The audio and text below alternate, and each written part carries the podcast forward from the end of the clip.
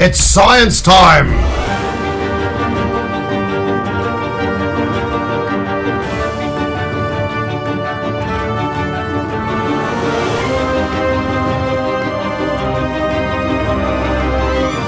Sinapsando Comunicação Científica. Yeah, Mr. White! Yes, science! Sejam todos muito bem-vindos ao Sinapsando. Eu sou André Bach, cientista, professor e divulgador científico. Bom, pessoal, embora eu tenha encerrado a primeira temporada do Sinapsando no décimo episódio, eu resolvi fazer algumas lives durante esse período de quarentena do coronavírus. Essas lives estão sendo feitas no meu Instagram, bac.andré, mas tem um problema: as lives do Instagram não ficam disponíveis depois de 24 horas. Por conta disso, eu resolvi pegar o áudio dessas lives e transformar num podcast. Então, esses episódios que eu tô colocando aqui como Sinapsando Quarentena, esses são os episódios estão sendo gravados nessa fase. Por esse motivo, eu peço que vocês tenham a compreensão de que o áudio não vai ficar muito bom, porque é algo improvisado, é algo que eu estou extraindo diretamente do, da minha gravação da live. Da mesma forma, a edição vai ser um pouco mais simples, então isso está sendo feito a caráter mais emergencial e por isso de uma forma mais simplificada.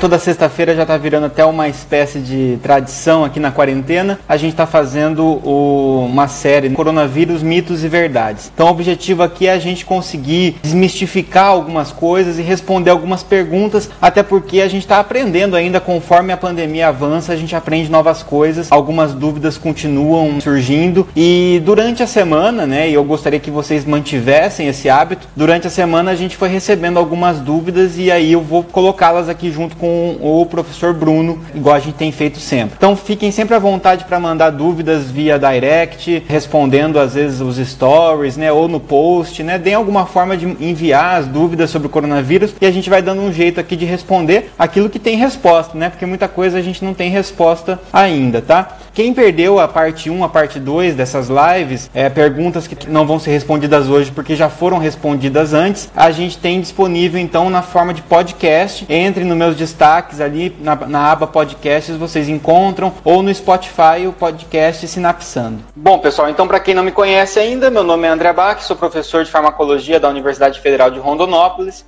e estou aqui hoje junto com ele que acabou de ser conectado, professor Bruno Carneiro que é o virologista da nossa Universidade Federal de Rondonópolis. Bem-vindo, Bruno. Boa noite, André, tudo bem? Tudo bom? Estamos aqui de novo, terceira vez já. Pode pedir música no Fantástico? Já pode pedir música no Fantástico. Bruno, antes de começar a chegar nas perguntas, uma coisa que a gente não comentou aqui em live é como é que o coronavírus infecta uh, as células. Porque a gente está falando muito do coronavírus e tal, mas em nível mais molecular, muita gente não sabe como isso acontece, né? Ele nem célula tem, né? E como é que funciona para ele se multiplicar dentro do nosso organismo. Você consegue dar um panorama? Antes da gente entender específico do, do coronavírus, a gente tem que entender um termo da virologia que chama tropismo. Uhum. O que é o uhum. tropismo? Tropismo é a capacidade de um vírus se ligar e infectar a célula. Então, para um vírus se infectar, ele tem que ter a célula específica. Por isso que a gente não, tem, não vê, por exemplo, um vírus da influenza, ou o vírus da, da dengue causando uma diarreia, por exemplo porque eles têm tropismo por células específicas do nosso corpo. Então, uhum. o coronavírus, por exemplo, ele tem um tropismo por células do nosso pulmão, por células do nosso trato respiratório superior, do trato digestivo, que é uma, é uma especialidade dele. E o que, que vai dar esse tropismo por vírus? É uma proteína, um receptor específico que as células vão expressar. Então, por exemplo, no, ca no caso do coronavírus, ele vai utilizar uma proteína, um receptor de célula chamado ACE2. No português é o ECA2, então ele vai usar esse receptor específico para invadir a célula. E como que ele vai fazer? O vírus ele tem aquela proteína mais externa dele que a gente já falou ah, nas outras lives, uma proteína S, e tanto que ela vai dar o nome à família do vírus, é o coronavírus, por causa da, da expressão dessa proteína S ao redor do vírus, que dá esse aspecto de coroa quando a gente observa o desenho. E aí o vírus ele vai utilizar essa proteína S para se ligar ao ECA2, ao ACE2, e aí aí ele vai, a partir desse momento que ele se liga ao receptor, ele vai sofrer uma, algumas mudanças moleculares e aí ele vai adentrar a célula. Então a célula ele vai forçar a entrada dentro da célula. E a partir desse momento que ele consegue invadir a célula, ele vai liberar o ácido nucleico dele dentro da célula e aí ele vai se multiplicar para produzir novas partículas e aí chega um momento que esse vírus, ao sair da célula, ele acaba matando a célula, rompendo a célula. E aí leva à destruição e aí que vai acontecer aqueles problemas que a gente observa, problemas respiratórios, problemas de destruição de algum tecido pulmonar. Então, são dois fatores principais. O primeiro é esse que eu acabei de falar, que é a destruição do, do tecido mesmo, que vai causar uma série de danos. E aí, essa própria destruição do tecido, ele vai gerar uma resposta inflamatória também. Ele vai gerar uma inflamação naquele lugar. E aí a gente tem recrutamento de células inflamatórias, a formação de edema, recrutamento de líquido ali para lesão, que aí vai causar o quadro de pneumonia, por exemplo. Então, na pneumonia, que é um dos principais sintomas mais graves do SARS, do, coronavírus, ela é causada não pela destruição que o vírus ele vai causar ali das células, mas o recrutamento de células inflamatórias para o local que leva extravasamento de líquido para dentro dos alvéolos e aí o paciente ela tem aquela, aquele, aquela sensação de estar afogando. E literalmente ele está se afogando, porque está entrando líquido ali no alvéolo. São os dois principais danos. O primeiro é a destruição que o vírus ele causa na célula e depois é a resposta inflamatória também para o local da, da, infecção. Dá um tiro de escopeta para matar um pernilongo. Gente, então por que, que a gente fez essa pergunta aqui para o professor Bruno? Algumas pessoas perguntaram então por que, que diabéticos e hipertensos podem ter uma resposta pior ao coronavírus, né? Porque saiu esse artigo no Lancet, isso foi lá pro dia 11 do mês passado, falando que pacientes com hipertensão e diabetes mellitus, né, uh, têm risco aumentado para infecção COVID-19. E esse artigo ele traz dizendo que por algum motivo, né, existe a hipótese. Depois eu fui atrás das referências desse mesmo artigo e não está muito claro nessas referências, mas existe a hipótese de que uh, pacientes com diabetes e com hipertensão podem estar com, aquela, com aquele receptor que o Bruno falou, que é uma enzima, né, que é esse receptorzinho onde o vírus tem que se ligar para entrar na célula pode ter uma quantidade aumentada. Então imaginem que essa aqui é a célula, teria vários desses, né, desses receptores aqui. Está mostrando um só, mas teriam vários e teria vários exemplares do vírus também aqui se ligando. E aí pessoas que tiverem uma maior quantidade dessa, dessa enzima vão acabar se ligando a maior quantidade de vírus. Então o vírus tem mais lugar para entrar e para se ligar, né? Como se fosse um lugar para um, vamos supor que fosse um porto onde dá para encaixar vários barcos aqui e aí o pessoal desce, né, e invade a célula, mais ou menos assim. Então é como se tivesse mais locais de ancoramento. Então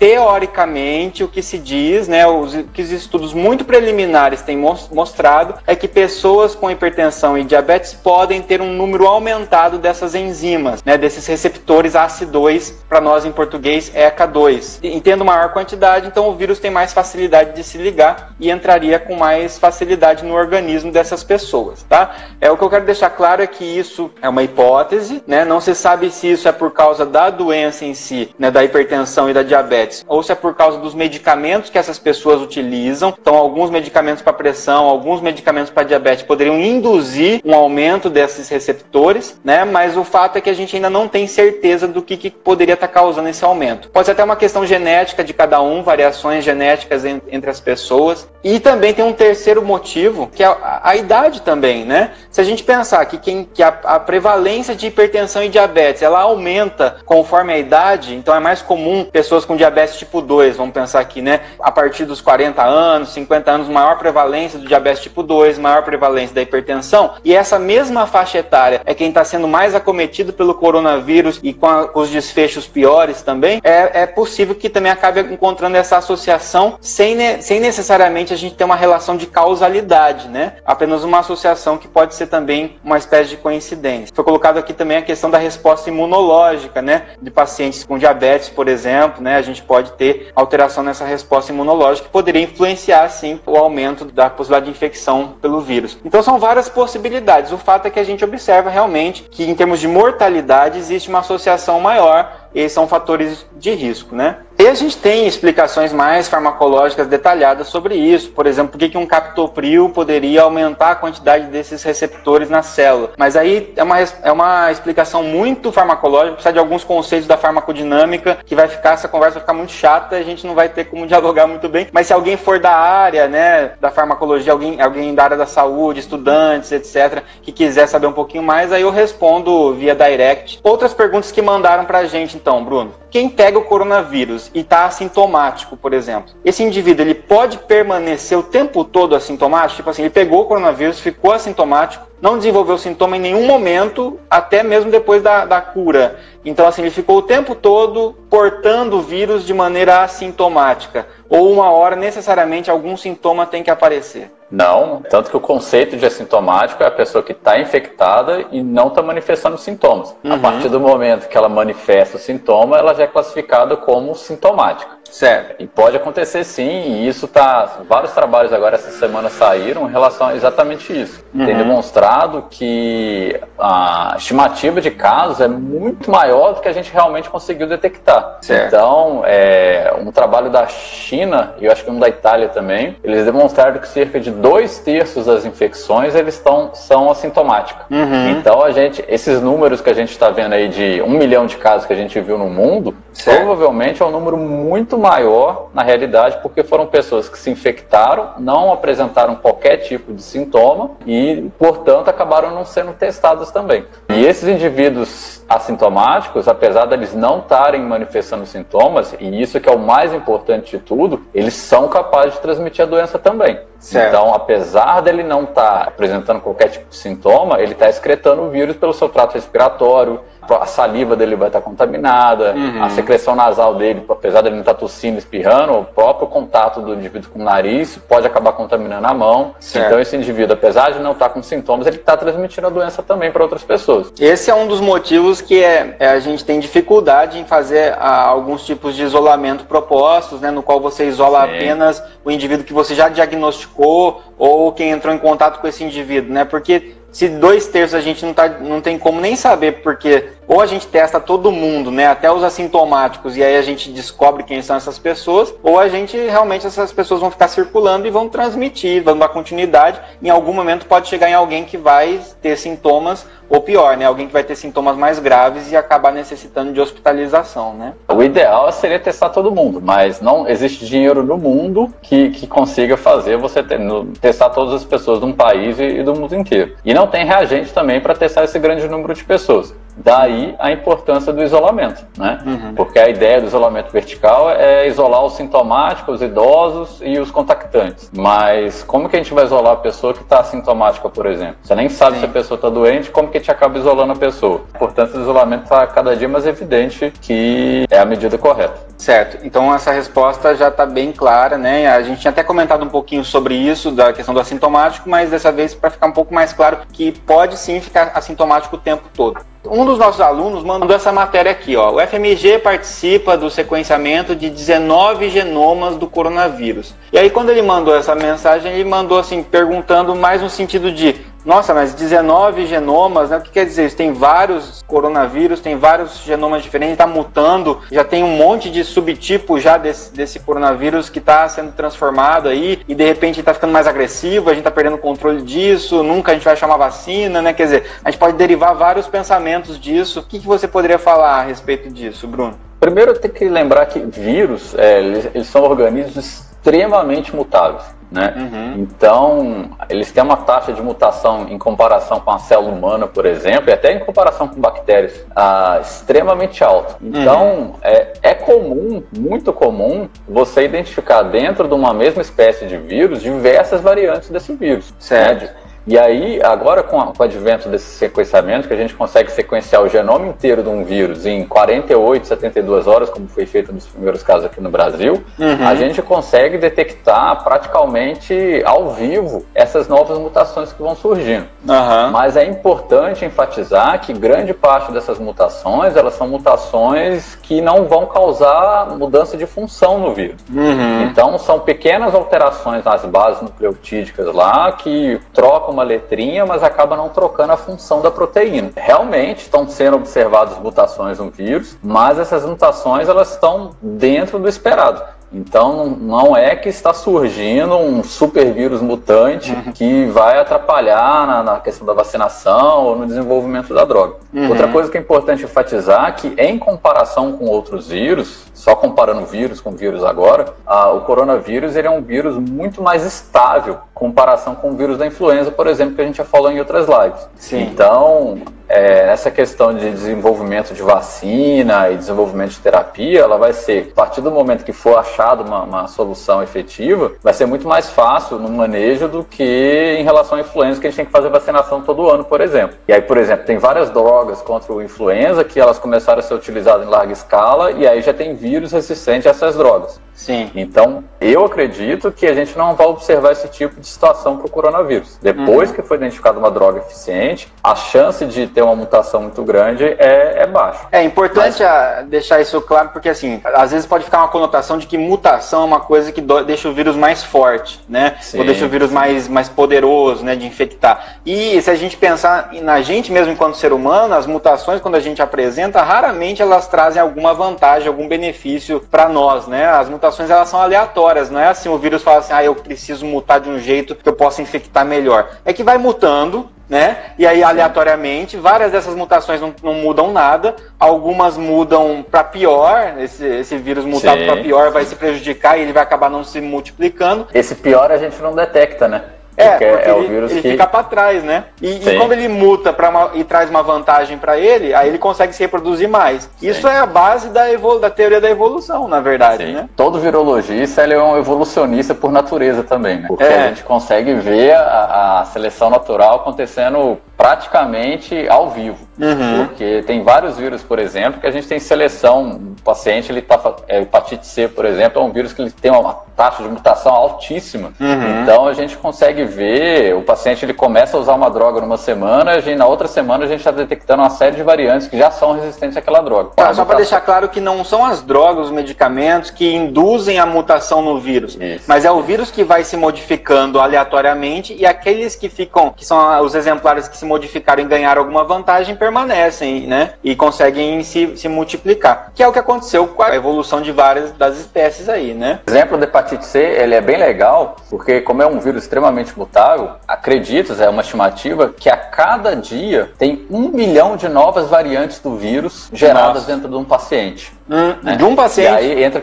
em um único paciente, Nossa. a cada dia tem um milhão de variantes novas geradas. Uhum. E aí entra o que você falou. Dentre essa um milhão, talvez vai ter uma que ela é resistente àquela droga específica. Uhum. Então, a, a, droga ela vai eliminar aquelas 999.999 partículas que são sensíveis, mas aquela única partícula que ela é resistente, ela vai se multiplicar e vai tomar conta do organismo. Porque é muito rápida essa multiplicação, né? isso. né? Então, assim, isso deixa bem clara essa pergunta que foi feita, né? Que fala, ah, mas 19 tipos diferentes de coronavírus, né? Mas poderia ser subtipos, né? É, é, variações genéticas. O Bruno acabou de dar um exemplo de um milhão de variações genéticas num único paciente, né? Então, assim, acho que que isso deixa bem claro que não, não é para se assustar porque falou que tem 19 genomas diferentes, né? Isso não significa nada do ponto de vista é, se ele é mais resistente, mais forte, alguma coisa assim. Mas ao contrário também pode acontecer. Pode ser que uma dessas 19 variantes que foram identificadas, por exemplo, pode uhum. ser que uma dessas ela seja mais agressiva sim. Mas como a gente está muito no início da infecção, a gente não tem muitos dados para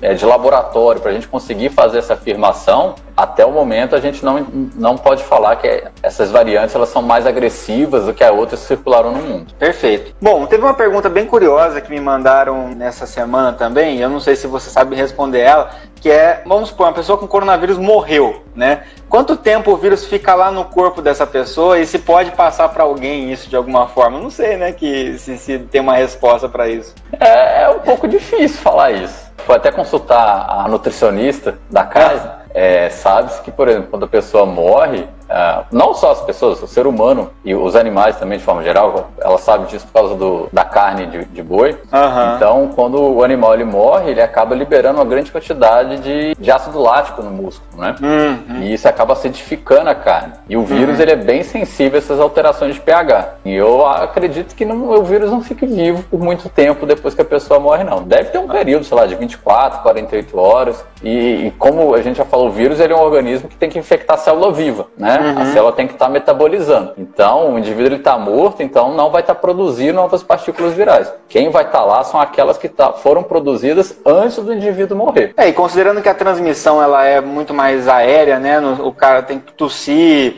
espirrar ou tocar, né? Então, assim, dificilmente, como o morto ali não vai tossir na, no, na, nas pessoas, então tem uma chance menor também. A não ser que entre em contato, é. a não ser que a pessoa entre realmente em contato direto com mucosas, muito imediatamente, né? Que a pessoa acabou de morrer. Mas acredito que não seja uma grande fonte né, de infecção, a não ser que a pessoa esteja despreparada e, manipule, sei lá, o cadáver que acabou de morrer, né? Um laboratório de patologia, uma necropsia, alguma coisa nesse sentido. Outra pergunta é sobre as máscaras, Bruno, porque quando a gente começou a falar, o primeiro dia que a gente falou, estava mais no começo, né? A gente ainda estava começando, a gente falou muito sobre a orientação das máscaras de, de não usar as máscaras por dois motivos, né? O primeiro porque a recomendação é que fosse para indivíduos sintomáticos, né? Para que eles não transmitissem, mas mais no sentido de otimizar, de não esgotar essas máscaras para os profissionais do mercado, etc. É não desabastecer e usar só quem realmente estava sintomático. E o outro motivo é que as pessoas também não estavam sabendo como utilizar essa máscara, né? Estavam usando a máscara, mas estavam manipulando errado. A gente deu exemplos, né? Né, de como não deve segurar essa máscara. É, mas ao mesmo tempo tem saído algumas novas matérias dizendo o seguinte: bom, não é que as máscaras caseiras não funcionem nada. Né, elas existem as caseiras dependendo do material. Cada material, se for uma máscara bem confeccionada, ela pode ter uma porcentagem de chance aí de, de proteção digamos assim, que é maior do que zero, do que estar sem máscara, sim, né? Sim. Então, assim, as máscaras caseiras, no ponto que nós estamos hoje, o que, que você teria a dizer sobre elas? Se for usar, quais seriam os cuidados? O que, que tem que estar consciente quando estiver usando, por exemplo? Bom, como eu acho que foi na, não sei se foi na primeira ou na segunda live. Na primeira, a nossa primeira live. Isso, que o ideal, se fosse no mundo ideal, seria todo mundo usar a máscara. Mas que não existe máscara disponível para todo mundo usar e que era para priorizar quem realmente estava precisando.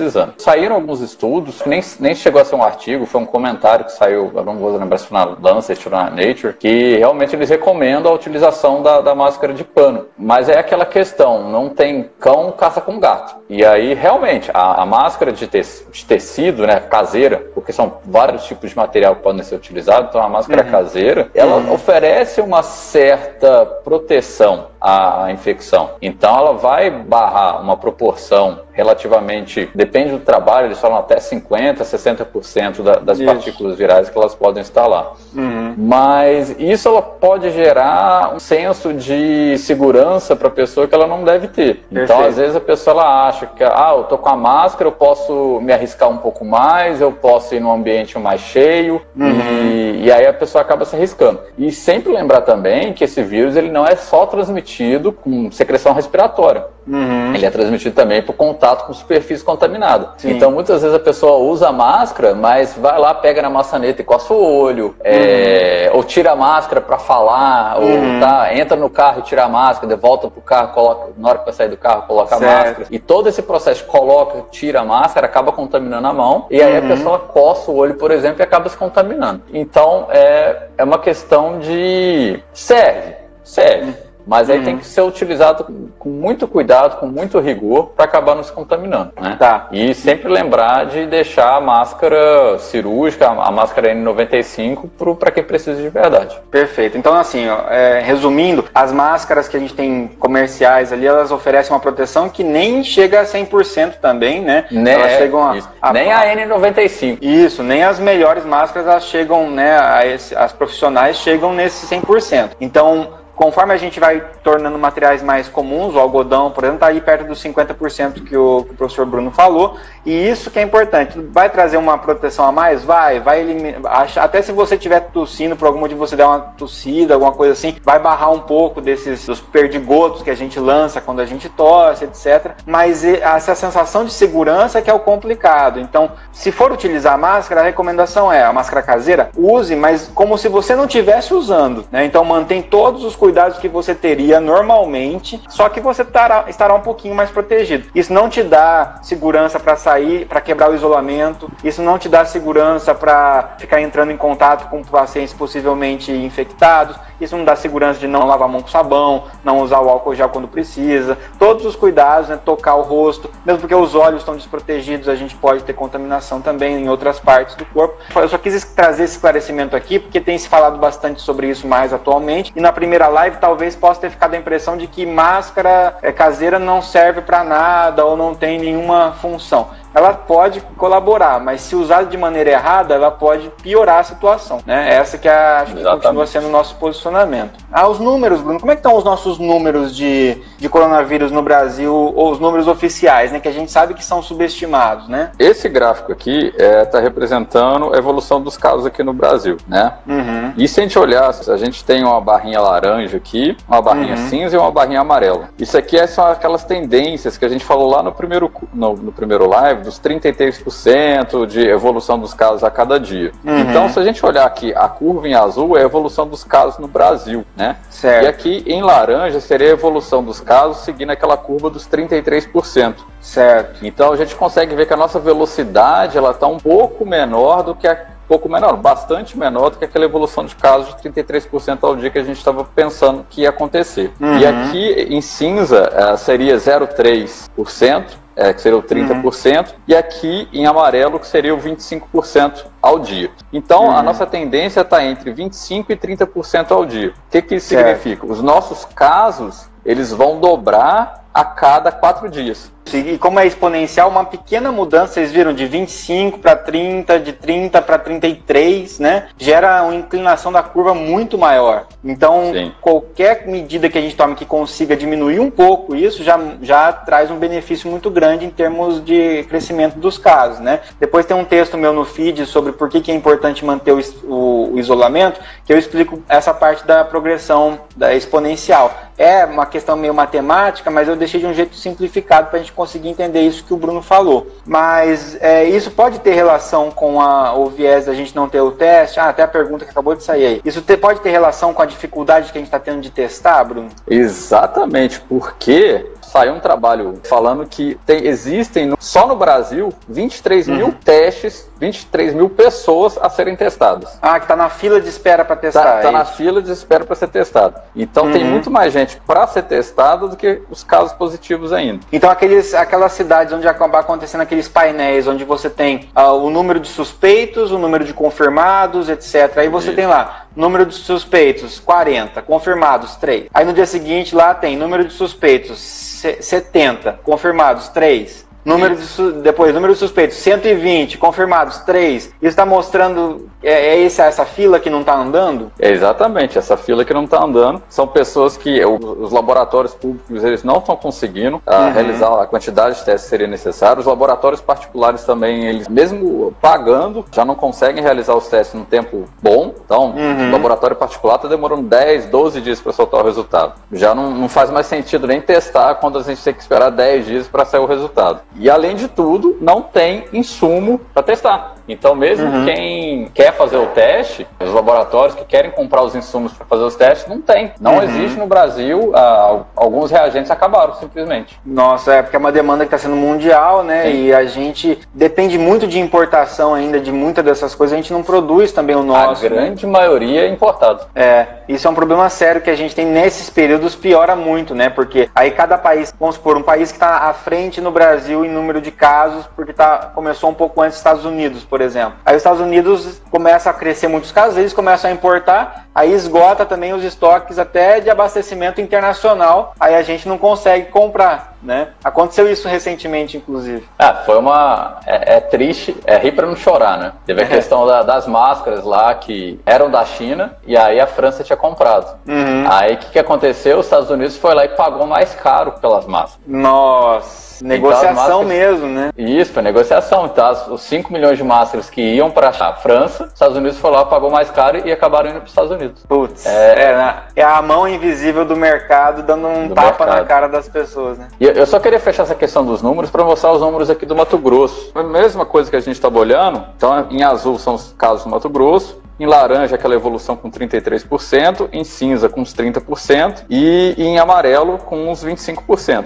Apesar uhum. de a gente estar com um número bem baixo, 36 casos ainda aqui no Mato Grosso, a 44 hoje é, foram divulgados, a gente vê que a nossa curva ela já está bem acima do, da média do Brasil. Tá, já está entre Sim. aquele de 30 e 33 ali, né? Isso, isso. No Brasil a gente estava falando entre 25 e 30. Aqui no Mato Grosso a gente está falando entre 30 e 33%. É, e pensando que está tudo subnotificado, né, a gente tem essa. É, realmente Mato Grosso está crescendo muito e isso reflete algumas coisas. Talvez a política Mato Grosso foi um dos estados no qual não se praticou, né, em termos de política estadual, a questão do não se incentivou o isolamento social, né? Não só incentivou, mas como resolveu abrir vários dos comércios também. A única coisa que está fechada ainda pelo governo é, é, restaurante, cinema, mas o restante do comércio está funcionando normal. Uhum. E vocês veem que isso reflete na curva e reflete, vai refletir mais conforme for passando o tempo, porque como tem o período de incubação, né? A gente tem um período aí de, da doença de incubação. Esse comércio que foi aberto, por exemplo, para nós aqui é, em o Rondonópolis,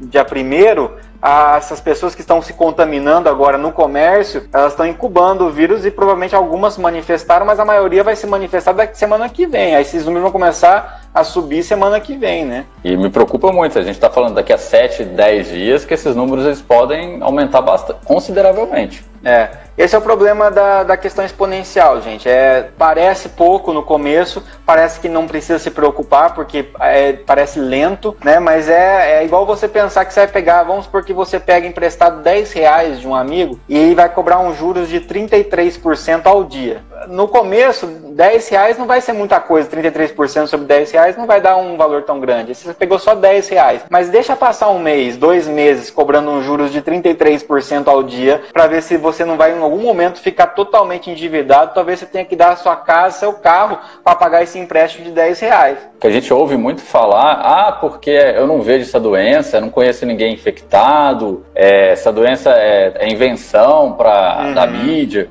E realmente, se você pegar hoje, a gente tem 9 mil casos, Deixa eu até olhar o número certinho aqui. 9.056 casos e 359 mortes. Esses são os dados uhum. do Brasil hoje. Se a gente pegar 9 mil casos em uma população de 220 milhões de pessoas, realmente não é nada. Parece né? pouco. É uma, uhum. é uma proporção extremamente baixa. Mas aí tem que lembrar que 9 mil casos hoje, daqui a 4 dias são 18 mil, daqui a uhum. outros 4 dias a gente está falando de 36 mil, 72 uhum. mil, e aí vai. Uhum. Então, esses números que hoje parecem muito baixos, se não forem é, efetivadas as medidas de controle, como o André falou, a dívida que começou com 10 reais e daqui a pouco a gente está tendo que vender a casa para conseguir pagar a dívida. É isso, gente. Essa é a prova de que a gente precisa, se possível, quem puder, se manter no isolamento. Não é agora para ficar mais tranquilo. Ah, agora que o negócio vai começar a piorar, na verdade. Né? A gente começou a, a ideia de começar as medidas de isolamento com os números bem baixos é para que elas sejam efetivas lá na frente. Então, só que as pessoas começaram a ficar uma semana, duas semanas, três semanas, aí começou a, pô, não tá acontecendo nada, vou sair de casa. Tem muita gente saindo de casa, tem muita gente aproveitando para sair de casa porque a rua tá mais vazia. Só que a, a rua só tá mais vazia nos lugares onde as pessoas estão tentando ficar em casa. Então, não é para aproveitar que tá vazio para sair, é para ficar em,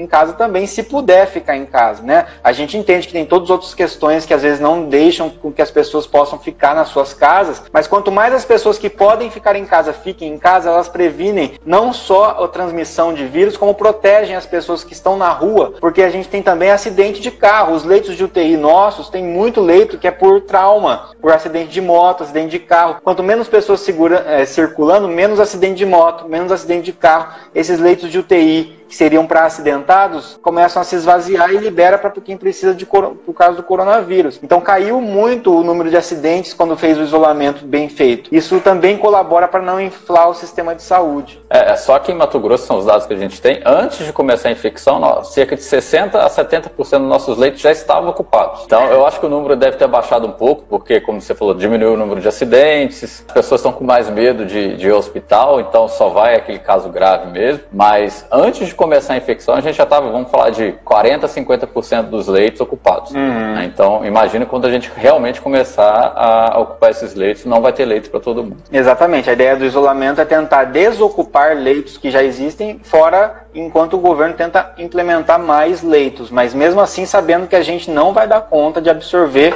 esse número exponencial que a gente vai chegar em algum momento. Enfim, Acho que a ideia era essa. Se sobrou alguma dúvida ou se surgirem dúvidas no decorrer dessa semana, não hesitem em mandar para mim ou mandar para o Bruno. A gente vai anotando, vai acumulando essas, essas, dúvidas e daí sexta que vem a gente faz uma nova live. Com certeza. Vamos fazer Beleza. uma rotina. Mesmo quando acabar é. a corona, a gente vai fazer. Agora o hashtag sextou virou outra coisa. É live sobre coronavírus. É, é live sobre corona. Sextou.